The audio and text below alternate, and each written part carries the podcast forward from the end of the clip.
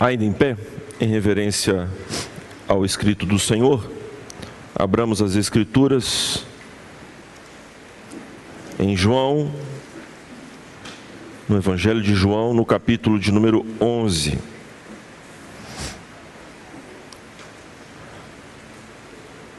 De 11, capítulo 11, versículos de 1 a 16. Eu lerei peço aos irmãos que acompanhem com bastante atenção crendo que Deus já nos fala por intermédio da leitura da Sua palavra. Assim diz então o Espírito do nosso Senhor Jesus Cristo. Havia um homem chamado Lázaro. Ele era de Betânia, do povoado de Maria e de sua irmã Marta. E aconteceu que Lázaro ficou doente.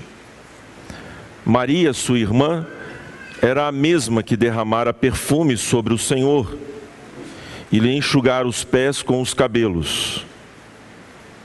Então as irmãs de Lázaro mandaram dizer a Jesus: Senhor, aquele a quem amas está doente.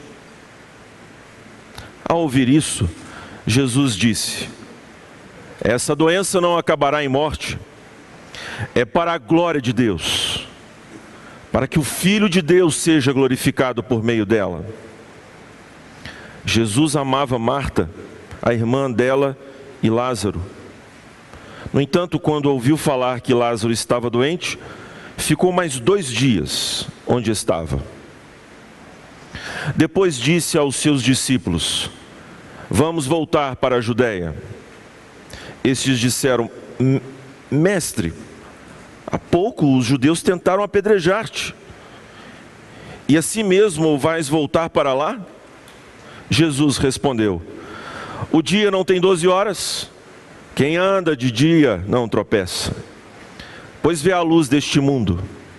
Quando anda de noite tropeça, pois nele não há luz. Depois de dizer isso, prosseguiu dizendo-lhes: Nosso amigo Lázaro adormeceu mas vou até lá para acordá-lo. Seus discípulos responderam: Senhor, se ele dorme, vai melhorar. Jesus tinha falado de sua morte, mas os seus discípulos pensaram que ele estava falando simplesmente do sono. Então lhes disse claramente: Lázaro morreu. E para o bem de vocês estou contente por não ter estado lá, para que vocês creiam. Mas vamos até ele. Então Tomé, chamado Dídimo, disse aos outros discípulos: Vamos também para morrermos com ele. Podeis assentar-vos, vamos orar.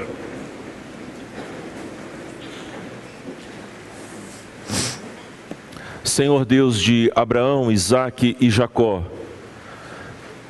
Deus Todo-Poderoso, Criador dos céus e da terra, Deus que tomou a decisão eterna de enviar o teu Filho amantíssimo, a segunda pessoa da Trindade. Ó Senhor, nós te louvamos pela encarnação do Verbo. Nós te bendizemos por este plano maravilhoso da redenção. Queremos, ó Deus, por meio da tua palavra, desfrutarmos ainda mais deste conhecimento que nos vem por meio da iluminação do teu espírito ao lermos as Escrituras. Queremos compreender quem é o Senhor, quem é o teu filho Jesus Cristo, pois sabemos, ó Deus, que nisto consiste a vida eterna que nós venhamos a nos deleitar nesta manhã bendita com o conhecimento do teu filho Jesus. E através deste conhecimento venhamos a dar glórias ao teu nome bendito. Abre os nossos olhos, ó Deus, de modo que venhamos não apenas a entender aquilo que o Senhor imprimiu pelo teu espírito nas páginas das Escrituras, mas que esta palavra ela realmente mude as nossas vidas, transforme os nossos corações, renove os nossos pensamentos e nos conduza pela vereda da justiça. Nisto consiste, ó Deus, o amor, que nós o obedeçamos, mas queremos fazê-lo, ó Deus, não em relação às atitudes apenas, mas às afeições, Senhor. Nós queremos te amar, queremos sentir e viver o teu amor. Por isso, tem compaixão da nossa vida miserável, ó Deus. Tu és o Rei, o Senhor dos Senhores. Cristo é para nós o profeta, assim como ele revelou esta compaixão e paciência, amor pelos seus discípulos. A nossa expectativa é que ele nos receba nesta manhã com toda a paciência.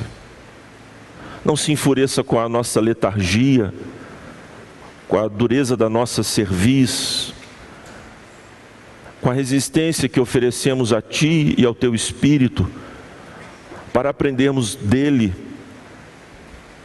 Não, Senhor, tem compaixão de nós, aviva nossa alma, nos envolve e nos protege, ó Deus, debaixo das Tuas asas, nos acolhe, para que à medida que ouvimos o Senhor, a tua voz, possamos prosseguir em nossa carreira cristã.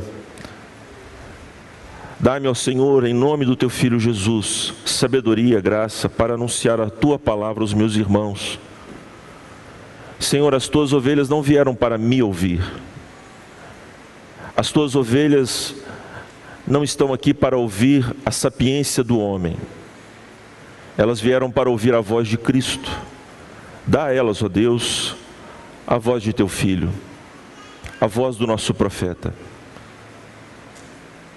Apesar de mim mesmo, ó Deus, o Senhor bem sabe que nada tenho que me recomende a ti, a fim de que o Senhor me ouça e os meus irmãos sejam edificados. Tudo que peço é no nome do teu filho Jesus e Ele mesmo nos encorajou a te pedir no nome dEle, para que recebamos e a nossa alegria seja completa.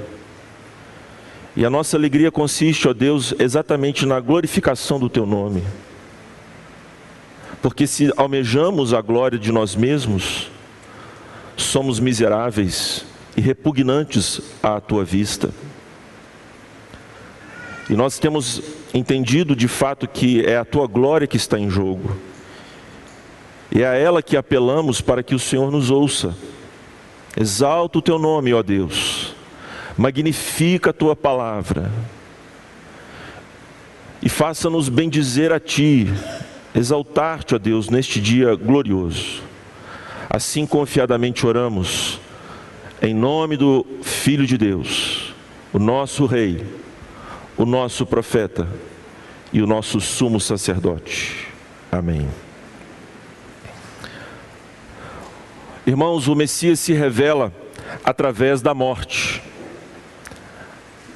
Não da morte dele a esta altura do Evangelho de João, mas a morte de Lázaro. Esta narrativa que temos então diante de nós, que vai do capítulo de número 11 até o seu final, dividida em, duas, em dois atos com várias cenas. Nós temos o primeiro ato, que vai do capítulo, o versículo de número 1 ao versículo de número 16, quando o Senhor Jesus recebe a notícia de que Lázaro está gravemente enfermo, e o próprio Senhor Jesus sabe que Lázaro morre. Depois, então, nos versículos de número 17 a 37, nós temos o encontro de Jesus com as irmãs de Lázaro. E em toda esta trajetória, nesta cena muito triste, de desesperança da parte daquelas irmãs, o Senhor Jesus se dá a conhecer. Ele está falando com essas irmãs, se compadece delas e até mesmo chora, chora copiosamente. Depois a seguir, meus irmãos, nós temos de fato a ressurreição de Lázaro, do amigo que Jesus tanto ama. E daí João prossegue para o segundo ato, quando esta ação de Cristo, este sinal portentoso da parte do Filho de Deus, agrava ainda mais as conspirações das lideranças judaicas para tirar a vida do Senhor Jesus Cristo. Ironicamente, mas nós sabemos muito bem que este é o propósito do Senhor, aquele que dá vida é o que tem a sua própria vida ameaçada. E a vida de Cristo ninguém atira dele, ele mesmo espontaneamente a dá. Mas João quer nos mostrar como que a atitude humana, a arrogância humana, revelada cada vez mais forte nesta passagem do Evangelho, como que os homens atentaram contra o Senhor Jesus Cristo.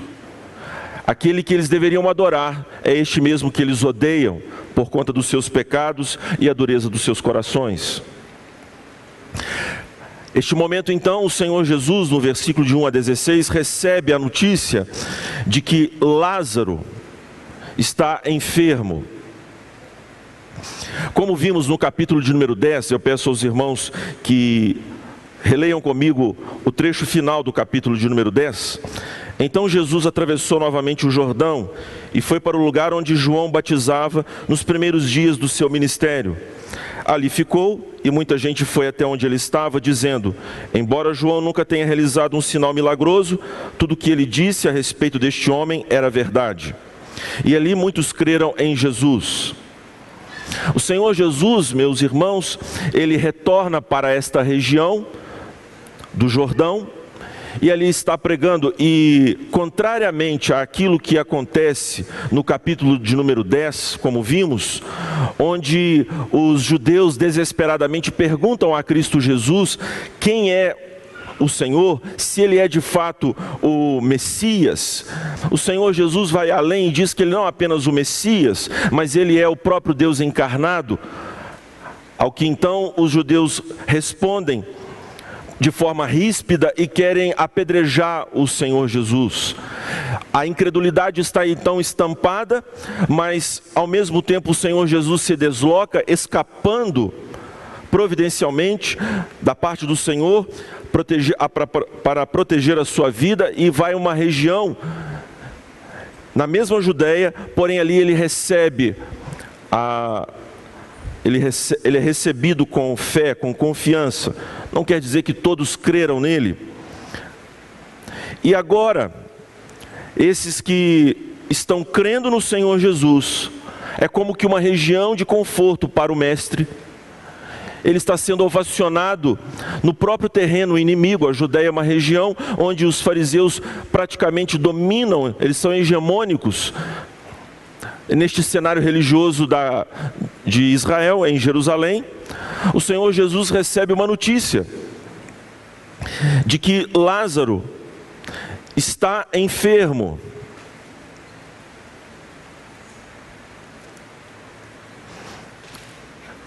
E o Senhor Jesus age de uma forma muito, muito diferente. Naturalmente, irmãos, qualquer pessoa que ouvisse a respeito de um ente querido que está gravemente enfermo, larga tudo o que faz e vai correndo para socorrer essa pessoa. O Senhor Jesus não faz isso.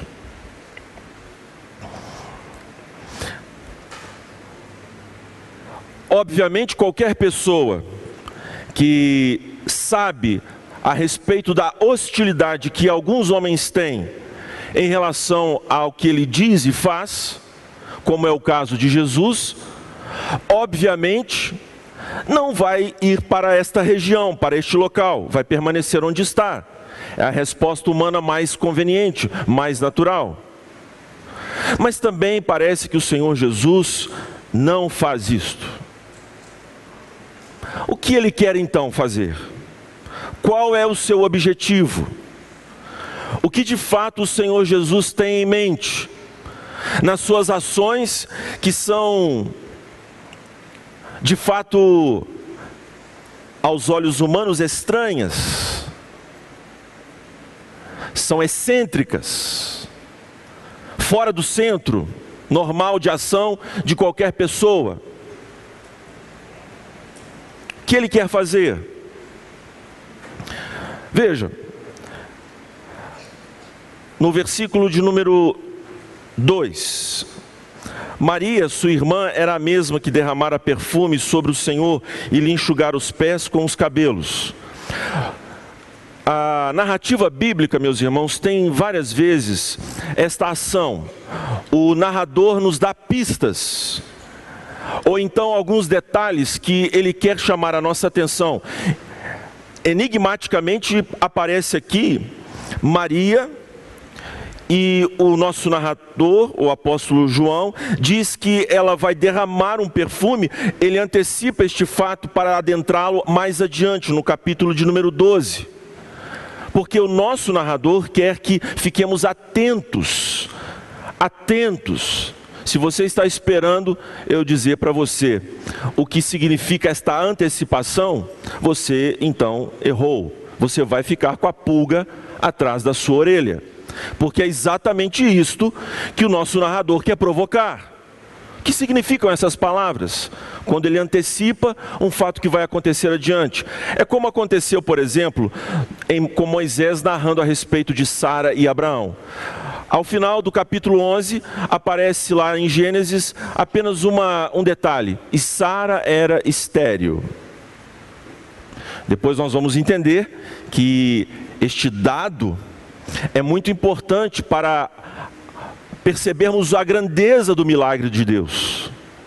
Como que esta mulher dará à luz, uma vez que o Senhor promete a Abraão que ele terá uma descendência gloriosa. Ela é estéril, como que esse problema será resolvido? Então, aqui mais uma vez, o nosso narrador, irmãos, ele nos provoca a curiosidade Maria vai ungir Jesus para a sua morte. Mas ela mesma está desesperada com a morte, ou a iminente morte do seu querido irmão que está enfermo. As irmãs mandam então dizer a Jesus: Mestre, aquele é quem amas, e isso está sublinhado. Nós temos uma relação, Senhor, o Senhor se lembra?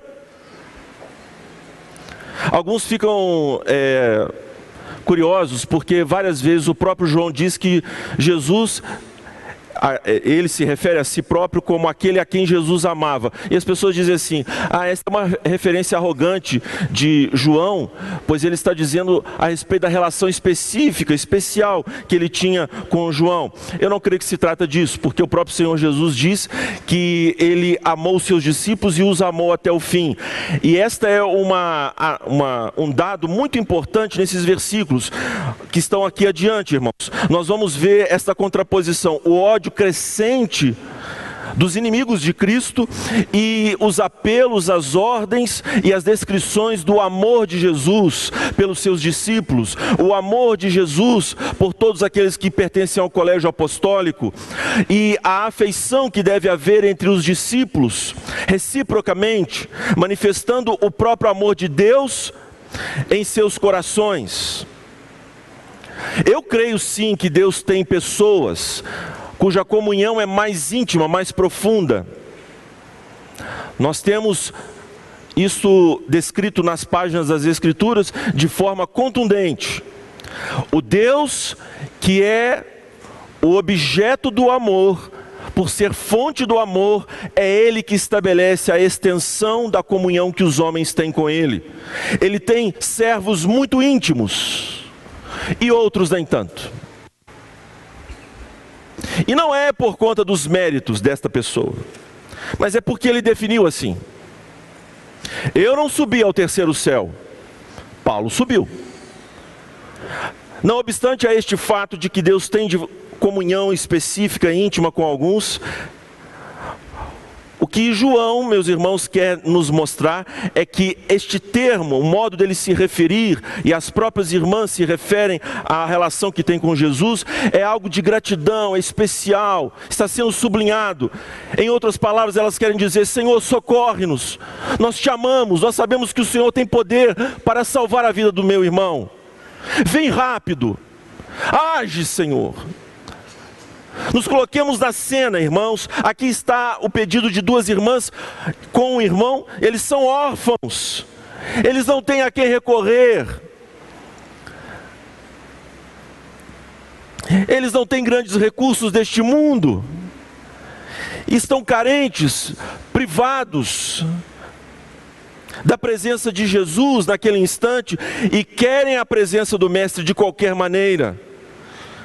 O Senhor Jesus responde, e então é revelado o seu propósito. E eu quero chamar a sua atenção então para aquilo que nós temos mostrado nesta manhã para os queridos. Essa doença não acabará em morte, é para a glória de Deus. Atentai, quando nos é dito que o Senhor Jesus entende este esta situação para a glória de Deus, está se, está se reportando João ao prólogo, aquilo que está no início do Evangelho. E vimos a sua glória, glória como do unigênito do Pai.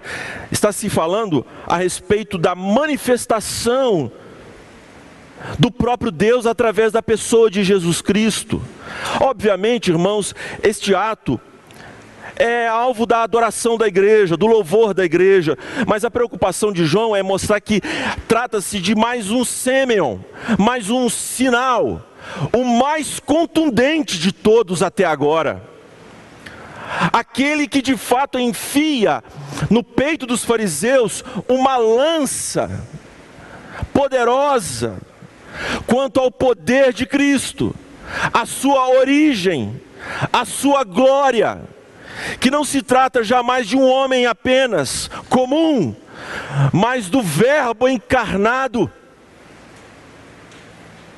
O Senhor Jesus, no capítulo 10, falou a seu respeito e a relação que ele, Jesus, tem com os milagres e vice-versa. Quero relembrá-los. Jesus respondeu no versículo 25: Eu já lhes disse, mas vocês não creem. As obras que eu realizo em nome de meu Pai falam por mim. E então o Senhor Jesus, ele, neste contexto, ele diz: é para a glória de Deus, para que o Filho de Deus seja revelado, glorificado meio, por meio dela.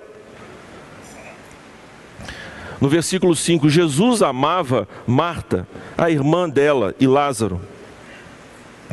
Infelizmente, irmãos, nós temos que nos habituar a isto, e eu creio que a aliança tem crescido em maturidade para compreender algumas dificuldades que as traduções apresentam e nós precisamos observar os pontos fortes que a NVI nos oferece, assim como também os seus pontos fracos. E aqui nós temos um ponto complicado, porque ela faz um contraste indevido no texto e perde de vista algo muito importante para nós nesta manhã. Ele diz assim: Jesus amava Marta e a irmã dela e Lázaro. No entanto, quer dizer, apesar de Jesus amar, ele não foi. Mas não é isso que João quer dizer. A Ara traduz assim: Quando, pois, ouviu falar que Lázaro estava doente, ficou mais dois dias onde estava.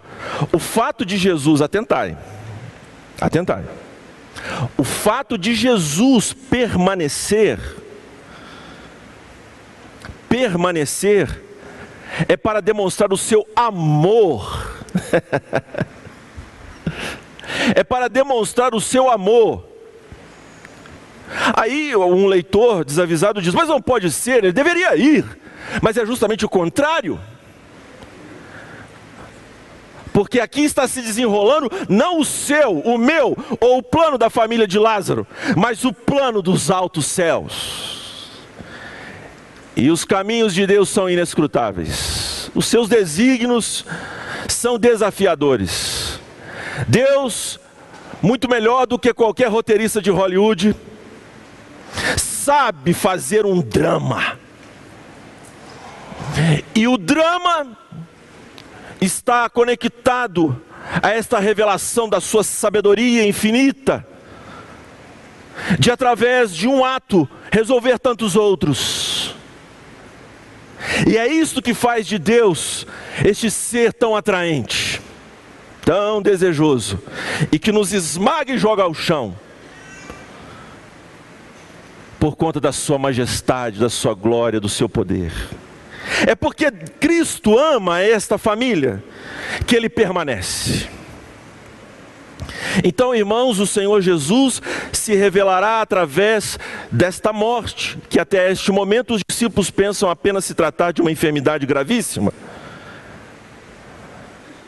O Senhor Jesus permanece, porque além dos seus planos para revelar a si mesmo, o Senhor Jesus também quer ensinar aos seus discípulos. Esta então é a segunda lição que nós temos aqui do texto bíblico. O Senhor Jesus quer se revelar. Esta é a intenção de João pelo evangelho todo. E quer ensinar os seus discípulos e quer nos ensinar, meus irmãos. Quem é o Senhor? E como nós devemos agir? Então segue-se agora, irmãos, dois diálogos de Cristo Jesus com os seus discípulos. Um primeiro revela medo, atitude natural, humana. O Senhor, os nossos queridos irmãos, os discípulos queridos de Jesus, dizem no versículo de número 8: Estes disseram, mestre, há pouco os judeus tentaram apedrejar-te, assim mesmo vais voltar para lá? é interessante, não é verdade? Como que nós nos vemos na vida dos discípulos. O Senhor Jesus acabou de bradar de uma forma completamente estranha, não é? Quando você fica sabendo de uma enfermidade de um ente querido, o que, que você faz? Deus do céu, tem misericórdia, Senhor. Deus amado, não é assim? A gente reage assim. Jesus exulta, se alegra. E os discípulos, carnalmente, pensando das coisas dos homens, cogitando das coisas da terra, mestre, agora é hora do senhor se proteger. Agora não é hora do senhor se expor. O Senhor Jesus, mais uma vez, ele crava ele crava e deixa claro com quem os discípulos estão andando. Ele é a luz, não há por que temer. Ele é o verdadeiro amor que lança fora o medo. Quem está com Ele está na melhor companhia, porque está na companhia de Deus. Não há motivo algum dos homens temerem os homens. Aqueles que estão com o Senhor Jesus se tornam destemidos, valentes. sobre eles está a valentia do Espírito, aquela que alimentou Davi, aquela que alimentou Elias, aquela que alimentará a Pedro, a Paulo, a João, os covardes discípulos que negam conhecer a Jesus após a sua crucificação, depois do Pentecoste se tornarão homens valentes, corajosos, sem temer a homem algum, porque eles viram que Jesus venceu a morte.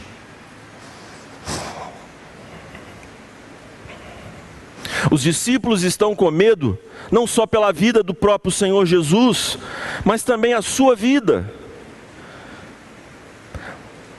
Aí os discípulos parecem que vão entender, é o que se espera. Afinal, no capítulo 10, o Senhor Jesus diz algo que serve para nós analisarmos no capítulo 11. Ele diz assim aos seus oponentes: As minhas ovelhas ouvem a minha voz, eu as conheço e elas me seguem, mas não é o que está acontecendo aqui. As ovelhas não estão ouvindo a voz do, do Senhor Jesus e elas não querem segui-lo. E eu, hein? Mas o Senhor Jesus, tão amoroso, tão amoroso, tão paciente.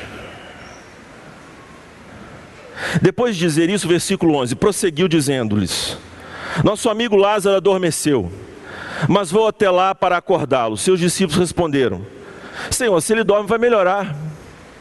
É, é... Irmãos, é, a cena é triste, mas o contraste de humor é, é inevitável. É inevitável. As ovelhas ouvem a minha voz, certo? Quer dizer, o Senhor Jesus está falando de dimensões espirituais gloriosas, do seu poder, de ressuscitar Lázaro. Ele diz abertamente: Ele vai trazer a vida àquele corpo inerte. E eles acham que se trata apenas de algo injustificável, não precisa, Senhor, se ele, ele vai melhorar. E Jesus diz claramente: Jesus tinha falado de sua morte, mas os seus discípulos pensaram que ele estava falando simplesmente do sono. É inconcebível, irmãos. Agora, isso não é a aplicação da, da, da mensagem mas nós podemos sim nos colocar no lugar dos discípulos. Irmãos, nós não somos assim meio topeiras com, como esses discípulos. O Senhor Jesus está falando de aleluia, a gente está entendendo glória a Deus. Isso não é aplicação, isso é nós nos identificarmos com a narrativa. Nós estamos sempre prontos para perguntas imbecis. E ficamos chateados quando as pessoas nos respondem com respostas idiotas. Mas essa não é a conduta do mestre. O mestre diz claramente, versículo 14: Lázaro morreu. E olha o que ele fala, que coisa mais linda. E para o bem de vocês, estou contente por não ter estado lá o que eu vou fazer vai revelar quem eu sou e vai ensinar vocês algo maravilhoso a meu respeito. E isto vai ampliar a confiança de vocês. Em outras palavras, o Senhor Jesus diz que toda aquela, toda aquela ocorrência desesperadora tem por objetivo revelar claramente a sua glória, mas anexado a esta lição maravilhosa, meus irmãos, está o benefício espiritual dos seus discípulos. Está atado com um bom nó a glória de Deus e o benefício do seu povo. A glória de Deus é o que beneficia o seu povo. O Senhor Jesus exulta, porque a esta altura ele recebe a mensagem celestial, como profeta que é Lázaro está morto. O Senhor Jesus tem que permanecer então ali dois dias para que isto ocorra, a situação se agrave ainda mais, a situação se torne realmente desesperadora, irremediável sob o ponto de vista humano. É preciso que haja este agravamento, de sorte que o agravamento proporcionará a glória do Cordeiro de Deus, a glória do Filho de Deus.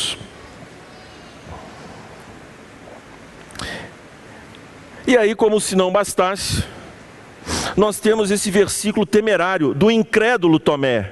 Nós sabemos que Tomé é incrédulo. Eu preciso tocar para ver Jesus. Nós sabemos isso. Então Tomé, chamado Dídimo, mais uma pista de João. Então Tomé, chamado Dídimo, disse aos outros discípulos: Vamos também para morrermos com ele. Haha. Vamos morrer. Que coragem, hein? Que coragem. Até parece. Lá em Minas tem um termo que chama desgaia. Vazar na braquiara. Irmãos, esses homens, eles são temerários. O Senhor Jesus sabe disso e os leva com ele. Eles sabem que, o Senhor Jesus sabe que eles vão vazar na braquiara, que eles vão desgaiar, que eles vão fugir. Você percebe então aonde João quer nos levar? O amor do Senhor, a compaixão de Jesus, o seu cuidado com o rebanho ignorante. As suas ovelhas parecem que não ouvem a sua voz, em tudo, entendem tudo ao contrário. O Senhor Jesus está falando de um benefício espiritual tremendo e eles caem nesta atitude equivocada. Medrosos, agora corajosos. Estúpidos, e agora posando de sábios. Pois então, irmãos, o nosso evangelista quer nos mostrar que é o Senhor que sabe os pensamentos que tem a respeito do seu povo. Os pensamentos do Senhor são mais altos do que os nossos pensamentos. Diz o profeta Isaías, aqui está se delineando aos nossos olhos a providência de Deus, que põe em marcha o seu decreto, que governa, cuida das circunstâncias. Thomas Watson, o grande puritano, ele compara a providência de Deus a uma, a uma oficina de um ferreiro. Quando nós adentramos a oficina de um ferreiro, diz Watson, nós estranhamos os seus objetos de trabalho, as suas ferramentas. São estranhas, arqueadas. Mas nós ficamos boquiabertos com a obra das suas mãos. Assim então, irmãos, é a providência do Senhor que aqui se revela. Demorar dois dias, ir para o fronte da batalha, que ferramenta estranha. Ele é insensível, porque eu chamei correndo, e ele não vai vir. Ele não é inteligente, porque vai para onde as pessoas querem matá-lo. Irmãos, os caminhos de Deus pertencem a Ele. Os caminhos do Senhor são a si mesmo inescrutáveis, insondáveis. Os seus desígnios se ocultam. E na medida que nós vamos observando a sua providência no decorrer do tempo e do espaço, nós ficamos boquiabertos com a obra que ele tem feito, não apenas fora de nós, mas sobretudo dentro de nós. O texto de hoje, então, irmãos, serve para abrir o nosso apetite para as lições que virão ainda aí. Mas certamente, nós temos que sair daqui com a convicção de que nós não somos, meus irmãos, os protagonistas. Esta história não é a nosso respeito. Uma das situações que faz com que a nossa alma define é porque nós não divisamos isso, irmãos. Nós sempre queremos nos colocar no centro da ribalta, no centro das luzes. Mas aqui está claramente mostrado, revelado para nós outros irmãos, que é Deus o protagonista. Os holofotes estão mirados nele. Nós precisamos nos humilharmos, irmãos, e pacientemente enfrentarmos as mais terríveis adversidades. Ora, eu digo isso, meus irmãos, com um sentimento de inadequação muito grande. Porque pimenta nos olhos dos outros é refresco. É muito fácil nós entendermos esta relação que há entre os infortúnios desta vida, providencialmente dados por Deus, e a sua glória. Mas é difícil viver isso, irmãos. Na verdade, é impossível. Nós nos exasperamos quando as coisas não caminham de acordo com o nosso querer. Nós entendemos que o curso das ações tem que seguir o nosso querer. E veja, o Senhor não é insensível à dor e a esse desespero e ignorância nossa, pois Ele mostra que por amar Maria, amar Marta, amar Lázaro, Ele atenderá ao seu pedido, muito mais do que isto. Mas uma coisa elas precisam entender: que o atendimento do pedido está atrelado à glória do eterno, e não à cronologia humana. E isso deve, meus irmãos, saciar a nossa alma de gozo, de alegria, em meio às tribulações, e dizer como Paulo: pelo que tenho prazer nas provações. Ao invés de nos colocarmos nessa situação miserável, mimizenta, ranheta, lamuriante. Por que, Senhor? Eu sei, irmãos. O Senhor Jesus tolera. Mas, irmãos, não pensemos nós que isso não o desagrada, a murmuração desagrada ao Senhor. Irmãos, eu vou te falar, viu? O pecado miserável, que é o de murmurar. A ansiedade, então, irmãos, se torna uma bruxaria. A ansiedade, meus irmãos, é uma idolatria terrível, porque nós, ansiosos que ficamos, muitas vezes queremos transformar o curso das ações, acrescentar algo a elas, ou diminuir. Esta deve ser a nossa confiança nesta manhã, meus queridos, de que os planos de Deus concorrem para o nosso bem. Como diz o catecismo de Heidelberg, o nosso único conforto na vida e na morte é que eu pertenço ao meu Senhor, o meu Salvador. Irmãos, vejam como somos tolos, letárgicos, Eu gosto de filosofia, os irmãos sabem. E um dos pilares da filosofia realista, a filosofia clássica, é de fato a percepção do senso comum. Não dá para voar. Mas tem gente que acha que pode voar. Não dá para mudar de sexo.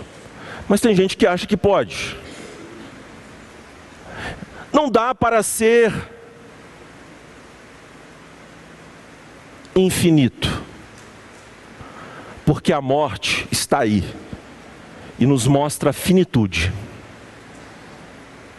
Então, os filósofos, quando não estão na sua os seus pensamentos tolos, eles entendem que a morte é a certeza das certezas. Mas nós vamos aprender que existe alguém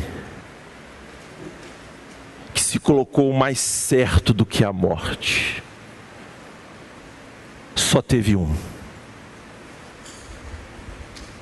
Quem crê em mim, ainda que esteja morto, viverá.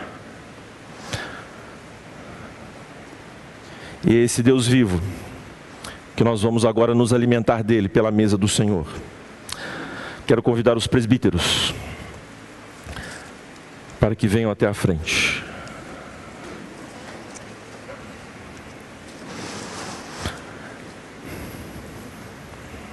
Também aos nossos irmãos diáconos para que nos ajude na distribuição dos elementos da ceia do Senhor.